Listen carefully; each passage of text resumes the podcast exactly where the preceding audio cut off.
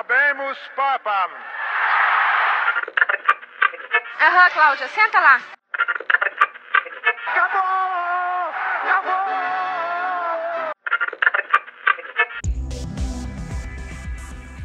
Agora na Rádio Web UFN, você ouve Rádio Blog, um programa que reúne podcasts produzidos pelos acadêmicos do curso de jornalismo da Universidade Franciscana.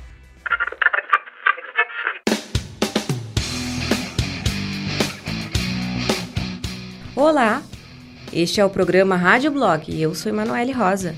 Juntos vamos relembrar os podcasts produzidos pelos acadêmicos do curso de jornalismo da UFN, da disciplina de Rádio 1. Você sabe o que é transtorno bipolar? Esse é o assunto do primeiro podcast que vamos ouvir. Ele foi produzido por Alexandre de Grande. Vamos conhecer um pouco mais sobre. O transtorno bipolar é uma doença mental em que o paciente alterna estados de euforia e depressão. Além disso, as pessoas apresentam as chamadas fases de normalidade intercaladas. A causa exata do transtorno bipolar é desconhecida, mas os cientistas acreditam que esteja ligada à genética. Segundo a Associação Brasileira de Transtorno Bipolar, 50% dos portadores da doença apresentam pelo menos um familiar afetado. Há dois tipos de transtorno bipolar: o 1, que é a doença propriamente dita, e o 2, em que o episódio de depressão são mais curtos e mais espaçados entre si. O primeiro tipo atinge cerca de 1% da população e fica no décimo lugar entre os transtornos mentais mais comuns. O segundo tipo atinge cerca de 8% da população. O tratamento depende da fase e da gravidade da doença e sempre envolve medicamentos, em geral, estabilizadores de humor. Mas só o remédio não basta. É preciso tratamento psicológico para ajudar o paciente a aceitar e controlar a doença. Na maioria das vezes, a pessoa não reconhece e não quer o tratamento.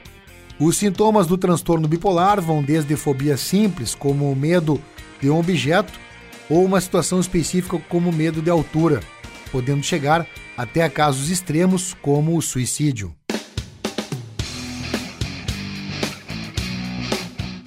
Lucas Amorim nos traz o filme intitulado O Menino do Pijama Listrado, do diretor Mark Hammer. Fique com essa dica da sétima arte.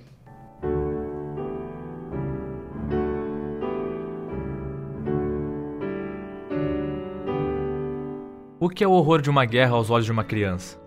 O cenário nazista e o massacre dos judeus já foi muito utilizado na tela do cinema. Contudo, a diferença deste filme é que não vemos a guerra através do bravo soldado que dispara dúzias de tiros, nem dos generais, nem dos comandantes, mas aos olhos de uma criança, que apesar de tentarem explicar o motivo do ódio ao judeu, não consegue realmente compreender o porquê de tanto ódio. Essa criança é o jovem garoto de 8 anos chamado Bruno, que precisa deixar seus amigos da cidade e acompanhar seu pai soldado. Lá, sozinho e tedioso, descobre que mora ao lado de uma fazenda que tem moradores estranhos. Por que eles vivem lá e por que usam pijamas? A partir da curiosidade, ele conhece Samuel e nasce uma amizade. Entre os furtos de comida para o novo amigo e suas conversas, Bruno começa a tentar entender os acontecimentos ao redor dele e de seu novo amigo. Apesar de se esforçar, não compreende o motivo das grades, dos pijamas e do ódio. Mas, como toda criança, a fé de sua inocência consegue manter a visão pura dos acontecimentos.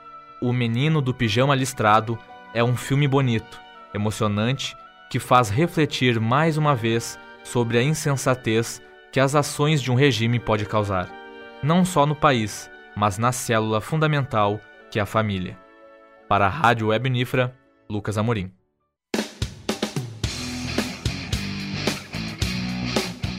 E no último podcast do programa de hoje, a acadêmica Laura Gomes traz uma reflexão sobre a atual guerra da Síria.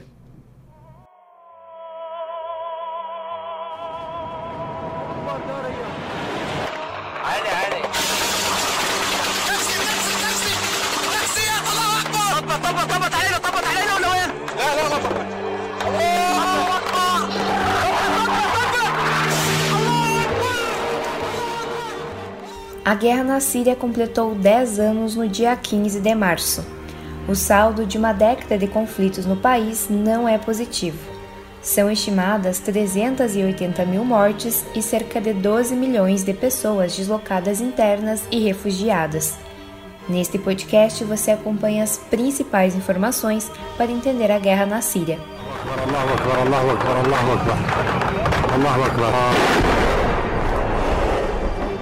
يا الله يا الله يا الله الطيران الحرب يقصف Uma pichação pedindo a saída do presidente sírio Bashar al-Assad do poder foi o estopim do conflito na Síria.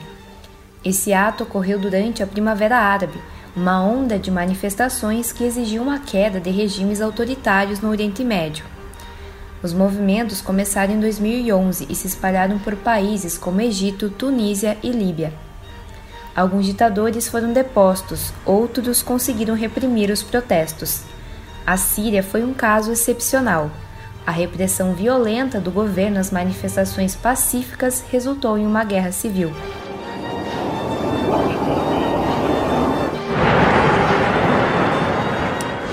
Mais da metade da população síria decidiu fugir do país diante da escalada de violência promovida pelo presidente Bashar al-Assad. Outra parte da população continuou fazendo pressão ao governo por meio de grupos armados locais. Em 2013, o Estado Islâmico entrou no conflito e passou a controlar partes do país.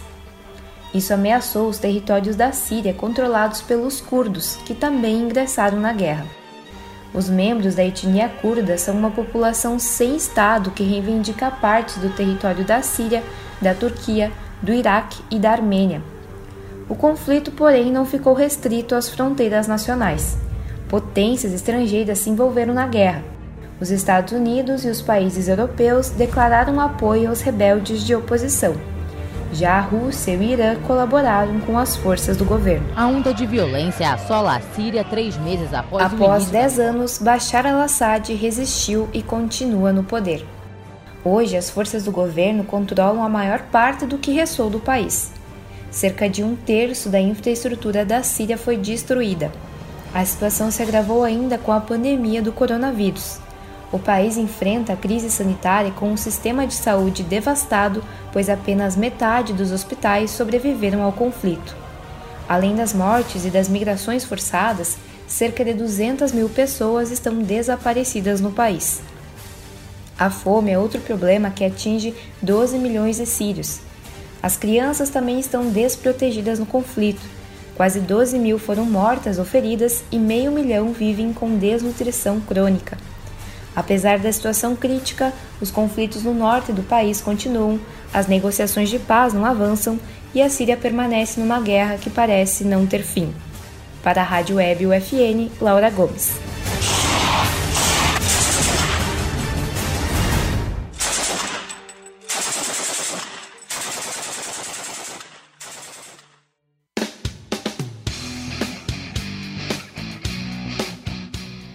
Chegamos ao final do programa. Na apresentação, Emanuele Rosa, com produção dos alunos da disciplina de Rádio 1 do curso de jornalismo da UFN.